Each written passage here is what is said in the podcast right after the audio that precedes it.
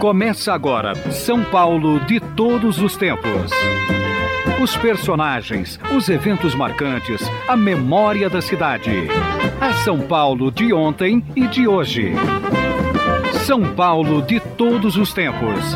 Um programa premiado com o colar do centenário pelo Instituto Histórico e Geográfico de São Paulo. Apresentação de Geraldo Nunes.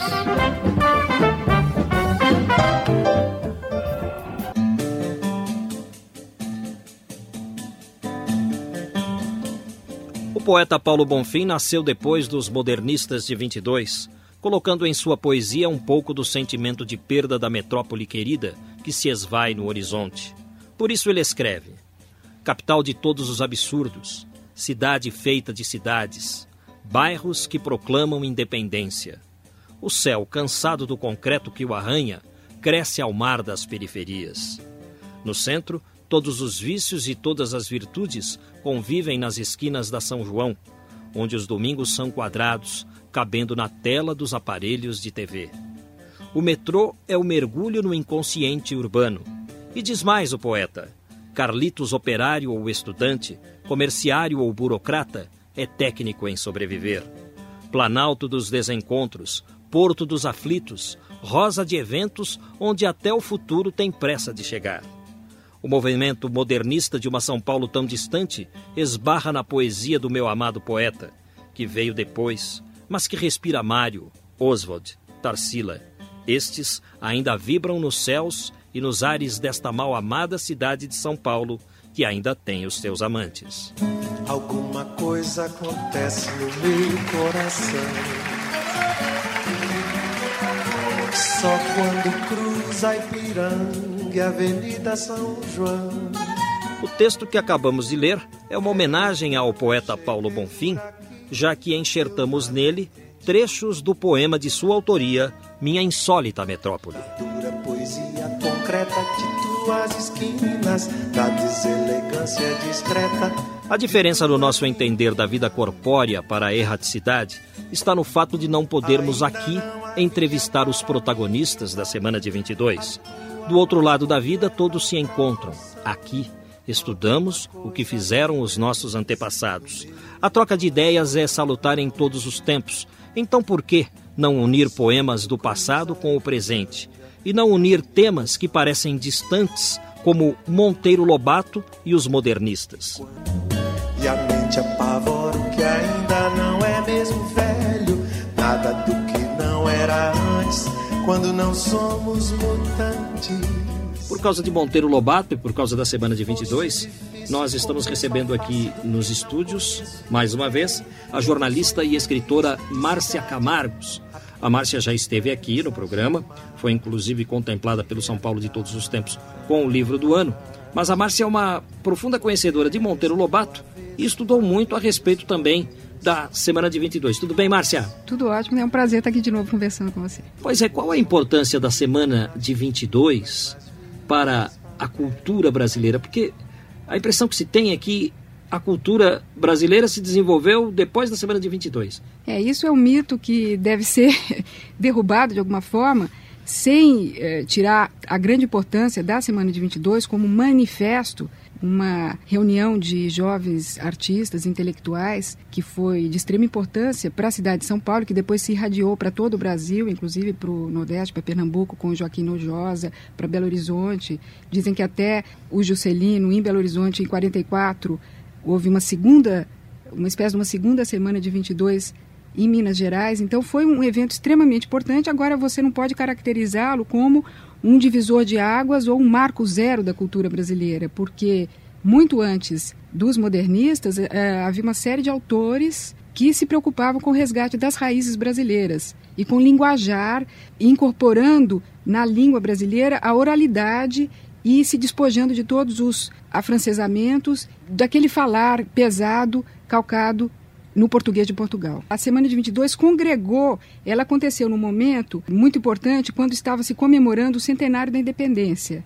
Eles eh, estavam articulando uma série de eventos para marcar, então, as festas do centenário. E a Semana de 22 veio nesse período pré-carnavalesco, abrindo, por assim dizer, as comemorações. Apesar da sua postura irreverente e desafiadora dos parâmetros estéticos então vigentes, mas ela teve apoio do próprio Washington Luiz e de todos aqueles financiadores, aqueles homens da cultura e, aliás, da elite brasileira que financiaram o evento, porque eles alugaram o Teatro Municipal por 18 mil réis. E eram artistas pobres, sem recursos, que então contaram com o apoio de toda aquela elite cafeeira paulista para financiar e patrocinar o evento. O povo estava de fora da semana de 22. Inclusive a Clea Bose, naquele livro dela, Memórias de Velhos, ela registra vários depoimentos em que senhoras entrevistadas em diversos bairros falavam ah, isso é coisa de granfino. Semana de 22 realmente não é coisa para o povo. O povo não participou, ficou de fora. No máximo, os estudantes de direito da, do Lago São Francisco foram lá vaiar, mas eles teriam sido até levados pelo mecenas Paulo Prado para conferir justamente essa atmosfera de efervescência ou de quebra de, de tabus aquele evento. Porque se for aplauso só, é, seria alguma coisa assim que consagraria aquela semana. Eles precisariam de vaias justamente para mostrá-la como uma, uma cisão. O que levou a essa semana de 22? Existe o plano concreto e o plano simbólico. No plano simbólico, fazia parte, era muito importante trazer para São Paulo o foco das discussões é, culturais estéticas, porque o Rio de Janeiro, a capital federal, ela ocupava o centro das atenções. E o próprio Teatro Municipal, que foi inaugurado em 1911, depois de quase nove anos de construção, ele se inseria justamente nesse projeto de transformar São Paulo, que já era o mais importante centro industrial do Brasil, também num ponto cultural, num centro cultural forte. Por isso interessava aquelas elites cafeeiras financiar esse evento para capitalizar aquele momento de efervescência e de entusiasmo eh, em torno das festas do centenário para os olhares do Brasil todo voltarem-se para São Paulo. Quer dizer, até politicamente era importante, né? Sem dúvida nenhuma. Chamar a atenção do Brasil para São Paulo. Sem dúvida nenhuma. Muito bem.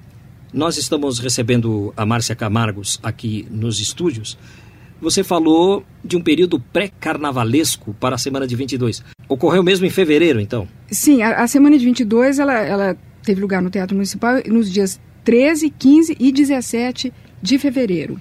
E ela ocorreu num ano de uma série de eventos políticos também. Você há de lembrar que em 1922, houve o primeiro levante tenentista do Forte dos 18 de Copacabana, no Rio de Janeiro, que depois se desdobra, desdobraria na Revolução de 24 aqui em São Paulo. Foi também em 22 que o Partido Comunista Brasileiro foi fundado. Então, isso tudo mostra que havia um desejo de mudança, de sacudir aquele marasmo, aquela, aquela coisa que já vinha vindo eh, do início do século, a República Velha, aquelas oligarquias. Havia esse desejo de mudança. E quanto aos protagonistas da semana de 22, Mário de Andrade, Oswald, quer dizer, esses nomes conhecidos de hoje, o que eles eram na época? Eles eram não eram tão conhecidos, eles já publicavam artigos, o Mário tinha escrito Pauliceia Desvairada, mas ainda não tinha sido publicada.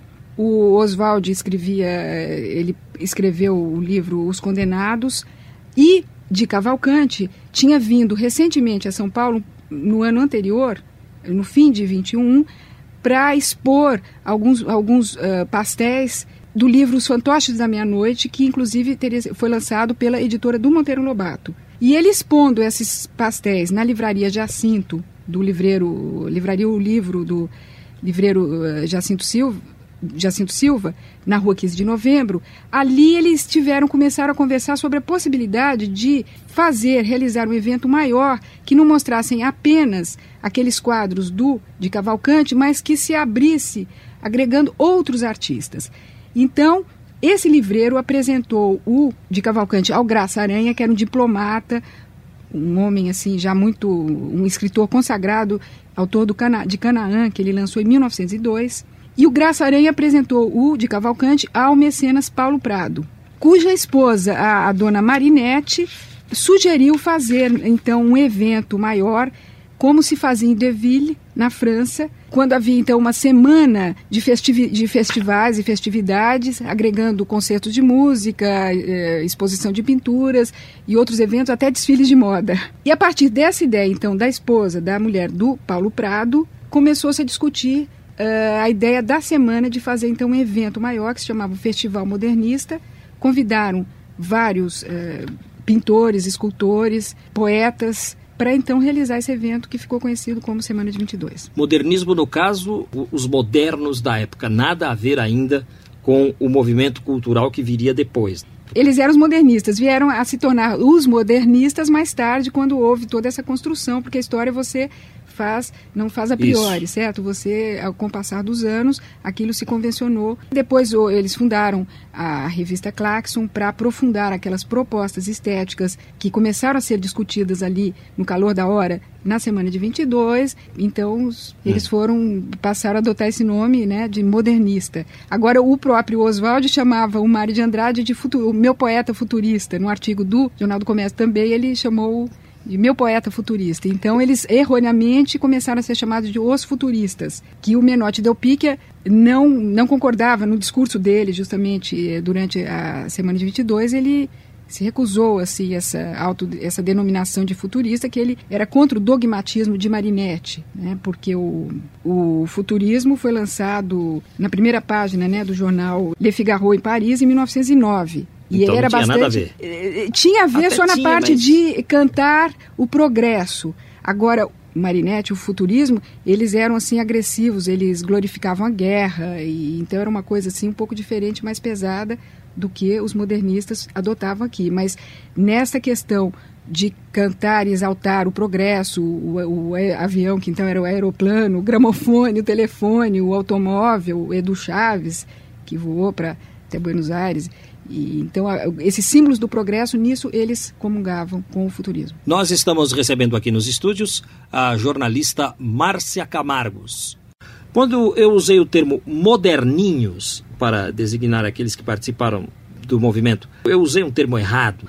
Dentre os modernistas, os que se tornaram modernos e outros que continuaram românticos. O próprio Guilherme de Almeida, ele foi modernista, mas não era moderno, é o que dizem. Ele participou da semana. E participou da semana ativamente. E todos esses. Eh, vanguardistas, eles frequentavam, por exemplo, o salão do Freitas Vale, na Vila, a Vila Quirial, na Vila Mariana, e ganhavam bolsas de estudo para estudar na Europa, como Brecheret e Anita Malfatti, através do Pensionato Artístico de São Paulo, através também do Freitas Vale, que era apegado a esses cânones franceses e academicistas. Então era tudo muito interligado. Considerado, portanto, um conservador.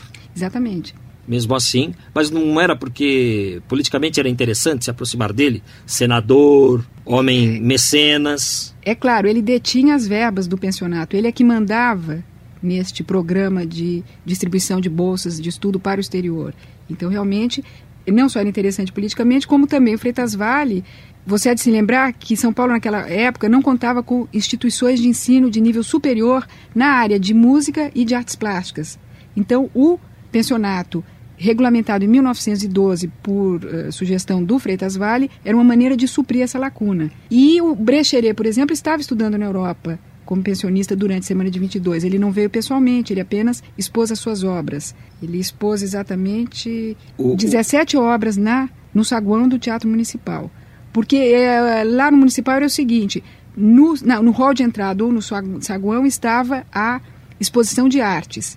E depois no auditório eles foram apresentando então aquela programação que contava com conferências do Graça Aranha, do Menotti Del Picchia, do Ronald, Ronald de Carvalho, que inclusive recitou os sapos do Manuel Bandeira e causou assim uma algazarra e um, uma enxurrada de vaias e batatadas, porque ela era absolutamente uma crítica ao parnasiano, da, é, ao parnasianismo da época. Houve eh, música, eles tocaram muito Blanchet e Debussy e Vila Lobos o tempo todo. É, o Vila Lobos, inclusive, estava com, parece, gota num dos pés, ele estava com problema de saúde entrou de chinelo muito elegante, de casaca e tudo, mas de chinelo. Aquilo foi visto como uma provocação, uma atitude de rebeldia naquele Mas ao mesmo contexto. tempo tinha a ver até com o movimento, né? Teria a ver, quer dizer...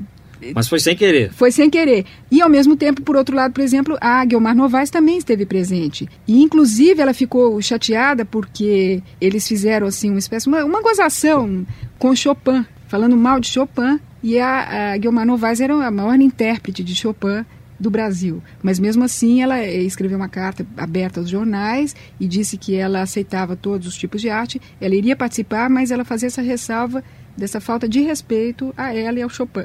Pois é. E você, além da semana de 22, você entende muito de Monteiro Lobato. Inclusive, você já publicou um livro sobre Monteiro Lobato. Eu tenho esse livro, mas eu não me lembro o, o, nome dele agora, se você puder repetir. Monteiro Lobato, Furacão na Botocúndia, é, ampla e abrangente biografia que foi lançada no fim de 97 pela editora Senac e depois foi relançada numa edição não resumida, mas compacta, que contém tudo que o outro contém, mas é uma edição muito mais barata do que a primeira. Então, você entende de Monteiro Lobato. E o Monteiro Lobato não participou da semana de 22 e parece que eles não gostavam do Monteiro Lobato. Por que isso? O que aconteceu? Esse é, esse é outro ponto controverso e outra, outro mito que precisa ser explicado e desfeito. O Lobato era amigo dos modernistas, tanto é que esse livro que eu falei do Di Cavalcante, Os Fantoches da Meia-Noite, e Os Condenados do Oswald foram editados pela uh, editora do Monteiro Lobato. Agora acontece que em 1917 ele fez algumas críticas à exposição da Anita Malfatti, então os modernistas com o Mário de Andrade à frente tomaram as dores da pintora. E o Mário de Andrade, inclusive, chegou a escrever um necrológio matando Monteiro Lobato, para você ter uma ideia de como eles ficaram abalados. Agora, de qualquer maneira, o Monteiro Lobato era uma pessoa de muito prestígio na época e teria sido convidado, segundo um artigo do próprio Oswald, publicado também no Jornal do Comércio, para participar da semana e trazer o seu prestígio, o seu peso intelectual, mas ele se recusou, então eles foram buscar o Graça Aranha. Por que 18 de abril é o Dia Nacional do Livro, já que é também é, aniversário de Monteiro Lobato? Queria que você falasse disso. Porque o Lobato, é, além de ser o, o criador da nossa melhor literatura infanto-juvenil, ele foi quem fundou a indústria editorial brasileira. Ele desde 1914, quando ele lançou um dos primeiros artigos dele, A Velha Praga, famosa, que foi publicada no jornal aqui, o Estado de São Paulo, e gerou uma série de polêmicas. Depois, em 17, ele publicou o inquérito sobre o Saci, com resultado a contribuição dos leitores eh, nas páginas do Estadinho, que era a versão vespertina do Estado de São Paulo, e depois ele compilou todas aqueles, aquelas respostas e editou um livro, né, um inquérito sobre o Saci. Ele gostou muito da experiência e após ele ter comprado a Revista do Brasil, que tinha uma seção editorial, ele resolveu fundar uma editora. E foi uma das editoras mais importantes desse país. Ele revolucionou realmente, é, não só criou, como revolucionou o sistema de vendagem de livros e ele foi uma figura importantíssima nesse setor. É a brasiliense, né? Que depois viria a ser a brasileira. No final, é, no final da vida seria brasiliense, mas houve uma série de mudanças. É, editora, se editora Monteiro Lobato, enfim, ele foi ampli, ele ampliava o capital, ele chegou a falir, fechou uma editora, teve que abrir outra, então ele ia mudando a razão social das editoras. Porque antes de Monteiro Lobato, os livros eram publicados na Europa, né?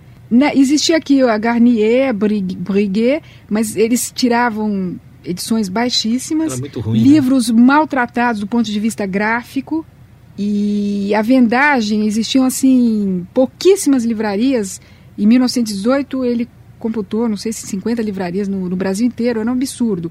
E ele justamente achava que livro era importante, mas era sobremesa, não era um produto de primeira necessidade.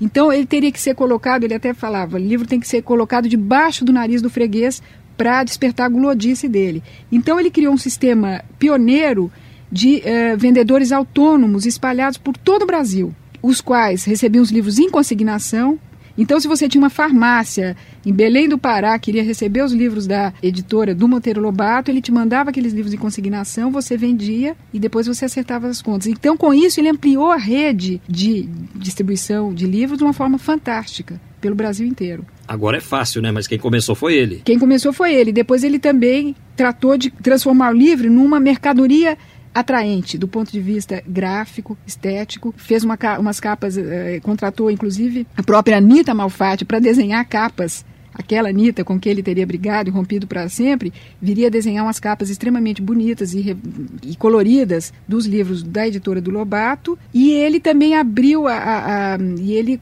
começou a publicar autores novos que não eram consagrados. Ele dava então espaço para novos talentos. Sabe que eu sorri a respeito? Você estava dando uma explicação e eu sorri para você. É por causa do termo, né? O inquérito sobre o Saci. Inquérito sobre o Saci. Muito interessante isso. ele perguntava justamente num momento em que a Europa civilizada, ante a qual o Brasil, a elite brasileira se curvava, estava atravessando os piores momentos da guerra, da Primeira Guerra, uma carnificina horrorosa. Então, ele resolveu fazer esse inquérito sobre Saci para mostrar justamente que nós temos uma, tínhamos uma cultura popular, uma tradição nós tínhamos os nossos próprios elementos aqui no Brasil, nós não precisávamos copiar a Europa. E ele é, queria resgatar as raízes brasileiras e esse gosto estético estritamente nacional, muito antes dos modernistas. Então ele perguntou para os leitores do jornal, o Estado de São Paulo, como era o saci nas várias regiões. Assim, se você tem um sítio, não sei se você tem, no meu sítio eu tenho um casal de sacis. Então,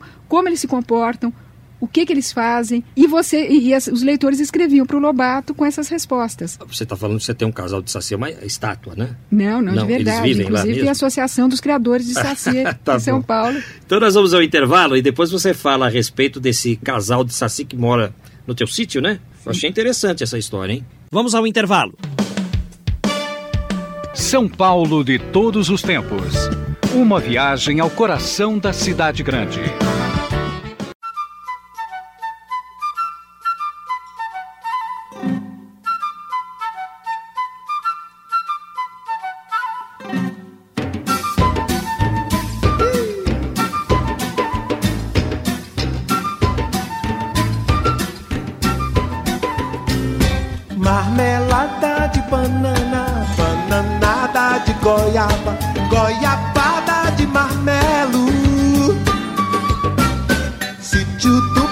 Pica-pau amarelo.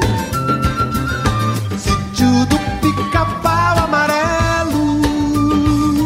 São Paulo de todos os tempos, recebendo a Márcia Camargos, especialista em Monteiro Lobato e falando conosco também a respeito da semana de 22. Nós voltaremos a falar sobre a semana de 22. Monteiro Lobato abriu um inquérito contra o Saci. E aí você disse que tem na sua chácara, não, no seu sítio, um casal de sacis. Eu falei, bom, estátuas, né? Você falou, não, verdadeiros. Conte essa história para nós. Então, são sacis que já interessavam Lobato naquela época e, como eu disse, ele eh, suscitou um interesse muito grande no Brasil inteiro e os leitores mandaram cartas dizendo, descrevendo exatamente naquela fazenda, naquela região, como que era o saci. Se ele tinha o pé direito, o pé esquerdo, se ele tinha os dois pés, se o gorro dele, eh, todos usavam gorro, se eles fumavam cachimbo ou não fumavam cachimbo. Ele reuniu isso tudo nesse livro, o Inquérito sobre Saci, e no final do livro ele colocou uma carta enviada pelo próprio Saci dizendo o seguinte: olha, tudo isso que eles disseram é bobagem, ninguém sabe nada. Eu sou assim, assim, assado. Então o Saci, em pessoa, remeteu essa carta dando todas as suas características e dizendo o que ele fazia. Tá bom, agora descreva o casal de Sacis, então, do seu sítio. Olha, isso vai ficar para um próximo livro que eu vou lançar descrevendo, ah, fazendo um novo inquérito sobre o Saci. Hum. Você não pode antecipar nada, mas como, como é que eles foram parar no teu sítio? Bom, tem um, uma coisa que é interessante, porque já me perguntaram se ele tem a perna direita ou esquerda. É. Como ele já nasceu, isso foi algo que foi ocorrido ele, ele já nasceu antes, saci. ele já nasceu saci, então a perna não é nem direita nem esquerda, é uma perna só, com seis dedos, sendo que os dois dedos laterais são um pouquinho maiores para dar o equilíbrio correto quando ele dá os saltinhos dele. Certo, e ele, ele apronta muito? Ele apronta, né? Ele o que, o que, que ele transforma faz lá? justamente porque ele se alimenta de alguns, uh, vamos supor, de ovo, ele, ele gosta de ovo de galinha, ele gosta de piruá de pipoca, então ele faz com que a pipoca não arrebente inteira e que os ovos gorem, por exemplo, para ele poder depois ir lá e roubá-los. Isso acontece lá no o tempo sítio? todo. Direto? Direto.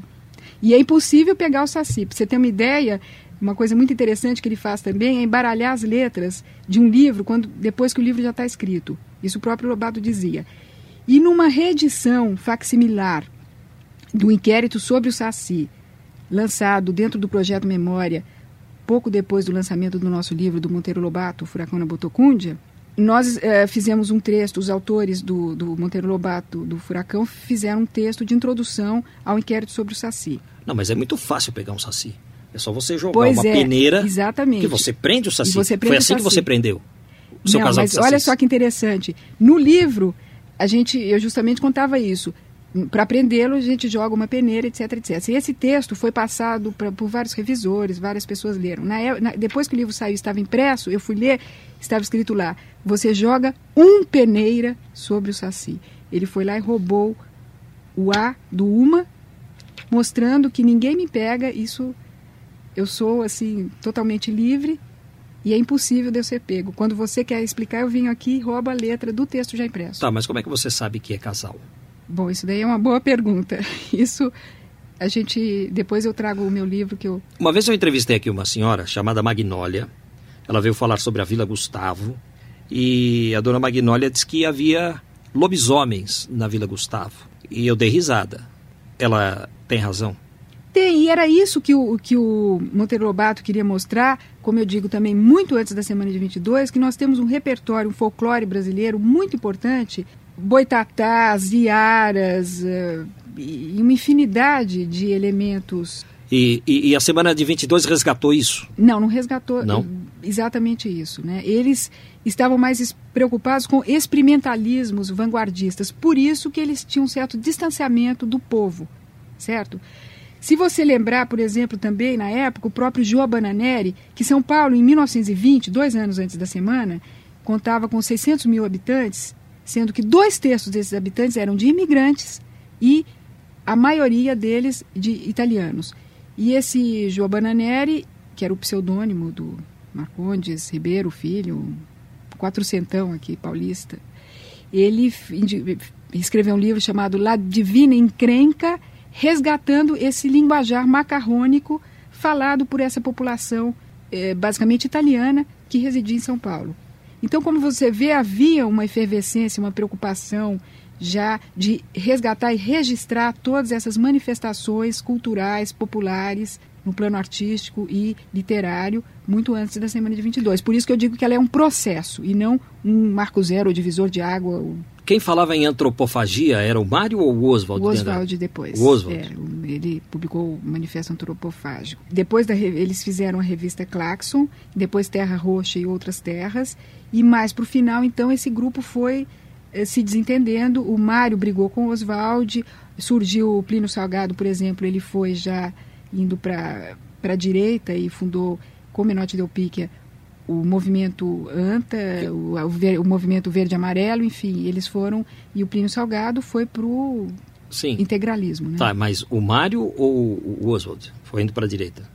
Não, nenhum dos dois, o, o Plínio Salgado. O Plínio ah, Salgado. O, o, pelo contrário, o Oswald ele foi indo cada vez mais para a esquerda, depois ele, inclusive junto com a Pagu, né, ele teve uma, uma inserção importante por aí, né? Antropofagia, no sentido que, que o, o Oswald quis colocar, é engolir aquilo tudo e, e, transformar numa linguagem nova. Seria uma mais ou menos isso. Uma linguagem nova, exatamente. Você deglute aquilo tudo e devolve sem aqueles francesismos, aqueles cacuetes, aquela, aquele academicismo que existia até então. Só uma coisa, eu falei Oswald de Andrade e você falou Oswald. É uma controvérsia também.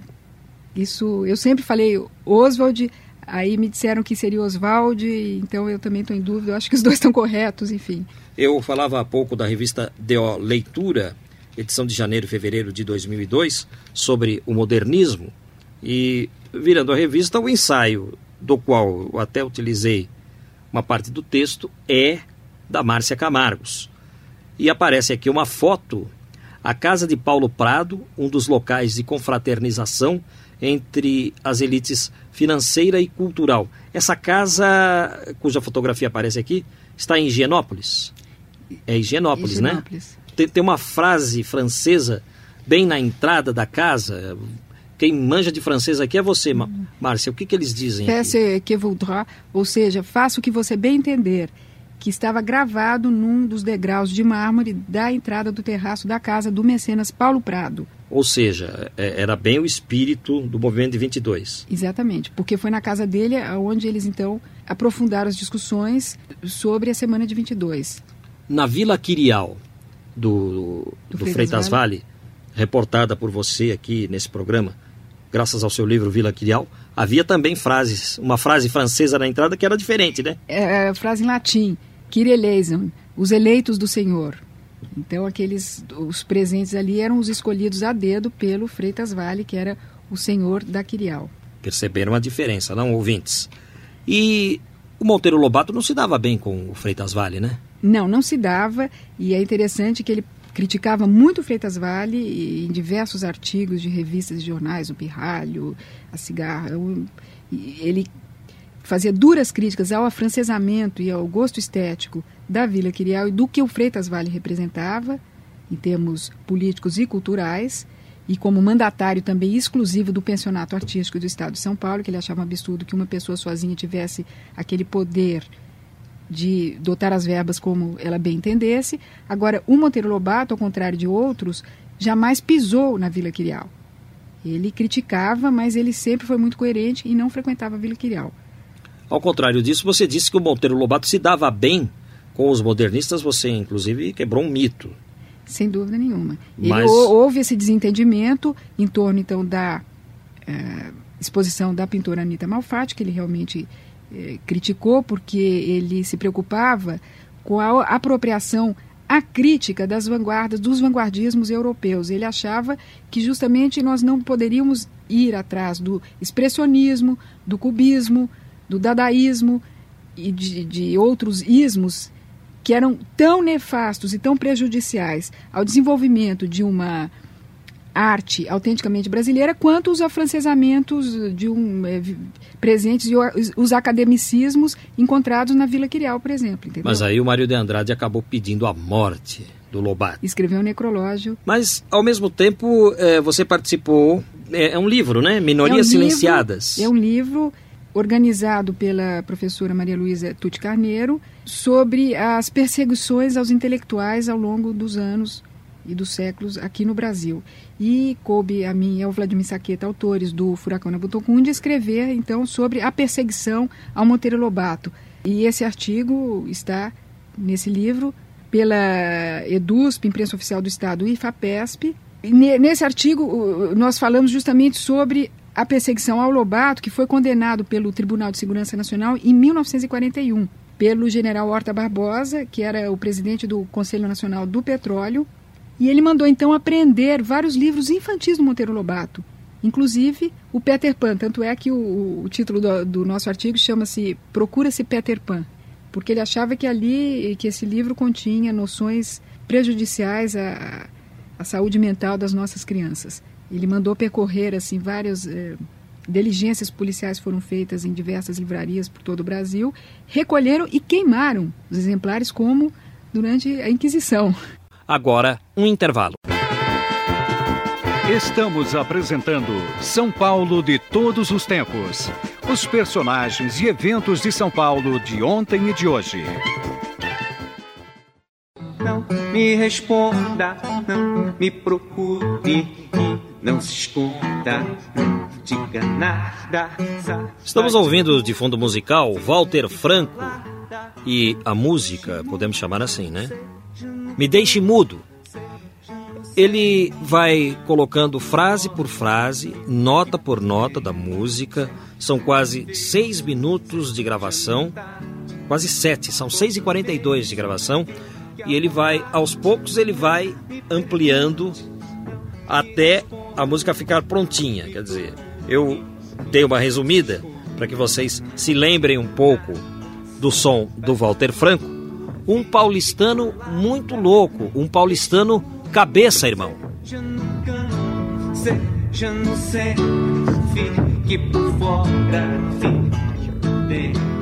Eu estou tocando Me Deixe Mudo porque nós vamos entrar numa fase do programa eh, em que vamos falar de Monteiro Lobato perseguido. Márcia Camargos, você que está conosco nos estúdios, ele defendia que o Brasil tinha petróleo e por isso foi preso. Ele dizia que havia petróleo e ele reivindicava não uma ajuda é, para se fazer a prospecção de petróleo, mas como havia interesses internacionais muito fortes, ele queria assim que o governo mantivesse a independência interna, ou seja, deixasse que os próprios brasileiros fossem explorar o petróleo e não simplesmente importar tudo de fora, certo? Então ele não reivindicava assim um paternalismo ou financiamentos estatais, não. Ele apenas assim deixe que nós mesmos podemos é, fazer essa prospecção do petróleo e produzir, nos tornarmos um país independente. E o que havia de errado nisso? Ele contrariou fortíssimos interesses internacionais que queriam justamente manter o Brasil como um comprador eterno de matéria-prima e, sobretudo, de petróleo, certo? E com isso ele foi, então, condenado e cumpriu três meses de cadeia. E só saiu porque ele estava assim, muito debilitado fisicamente. Houve uma intensa campanha de intelectuais para soltá-lo. Ele foi, afinal, anistiado pelo Getúlio Vargas. Ô, Márcia, vamos voltar para os modernistas. Na casa de Mário de Andrade era proibido falar da vida alheia. Você escreveu isso no DO Leitura. Por quê? Eram salões. E, e, isso é um próprio depoimento do Mário numa carta dele para a pintora Anita Malfatti, quando ela estava na Europa, eles se correspondiam assim intensamente, foi publicado um livro dessas cartas. E ele dizia que o salão dele eh, não era bem, o dele não era propriamente o salão, porque ele tinha uma casa na rua Lopes Chaves, muito não era assim um vasto salão como a Vila Quirial ou como a casa do Paulo Parado, mas ali se reuniam alguns eh, artistas intelectuais e tinha que se era um momento de reflexão e de discussão artística, literária e intelectual e não de fofocas e como, como você disse falar mal da vida alheia. É, e, e muito interessante porque eles circulavam numa região de São Paulo que hoje é decadente, região de Campos Elíseos, Higienópolis, Barra Funda, Higienópolis é, ainda, é, ainda vai bem, ou né? Vila Mariana, né, o próprio Salão do Freitas Vale, quer dizer, eram, eram aquelas terras mais altas e mais saudáveis que...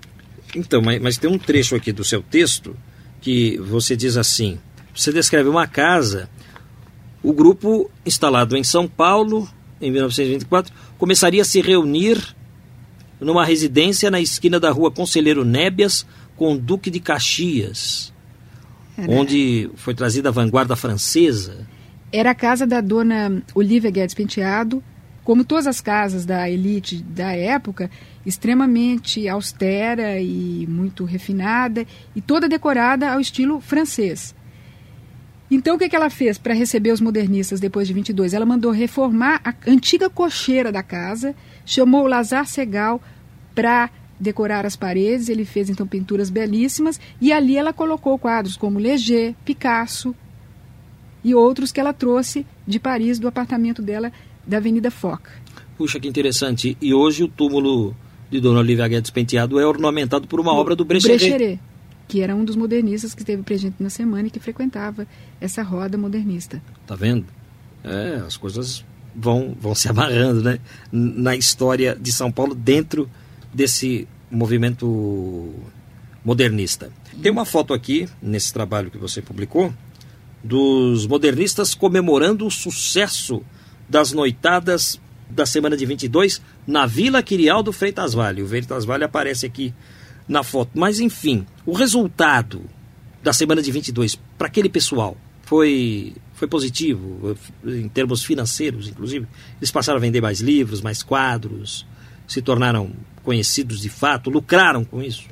A imprensa paulistana foi muito pouco generosa com a semana de 22. O Estado deu algumas matérias eh, críticas. O Correio Paulistano, que era o órgão do PRP, do Partido Republicano Paulista, cobriu a semana de elogios em artigos escritos pelo Menotti Del Pique, que era um dos participantes, um dos principais articuladores da semana, nos artigos, vários artigos, os quais ele assinava com o pseudônimo de Hélios. Mas a maioria das revistas, a Cigarra, Vida Moderna, Vida Paulistana, elas foram extremamente irônicas e bastante críticas àquele evento.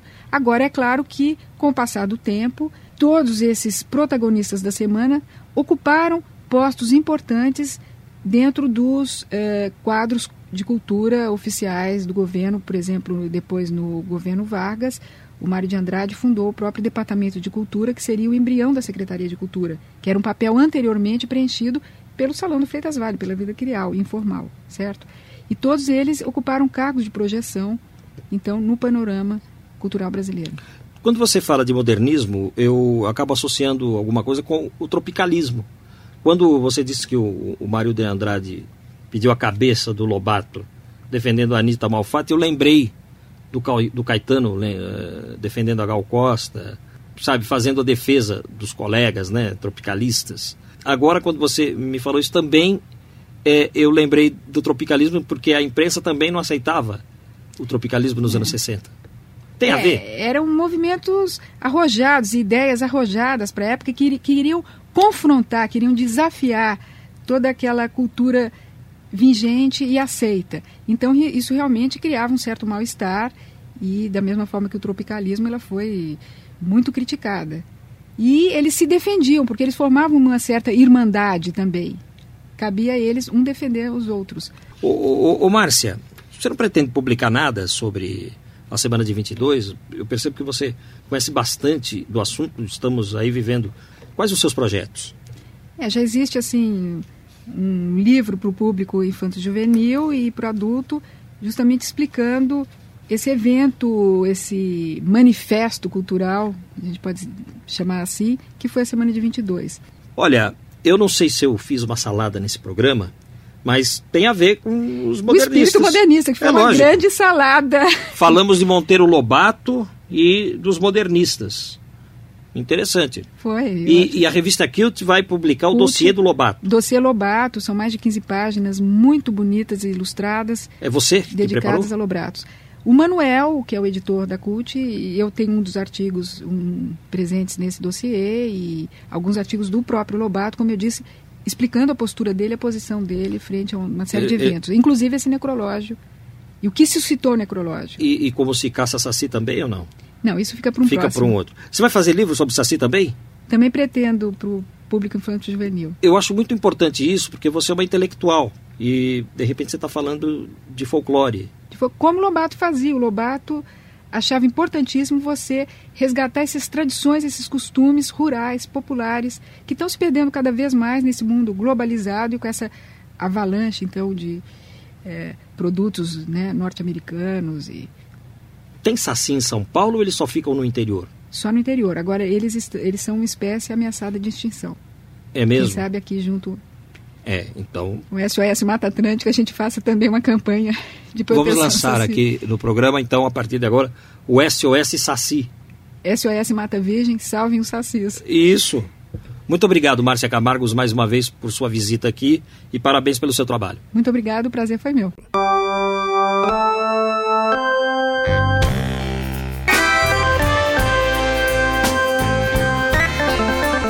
Trabalhos técnicos e mixagens de Antônio Silva, o Toninho Cuca. A apresentação é deste amigo que vos fala, Geraldo Nunes, com o apoio de produção de Valéria Rambaldi. Sendo assim, até lá!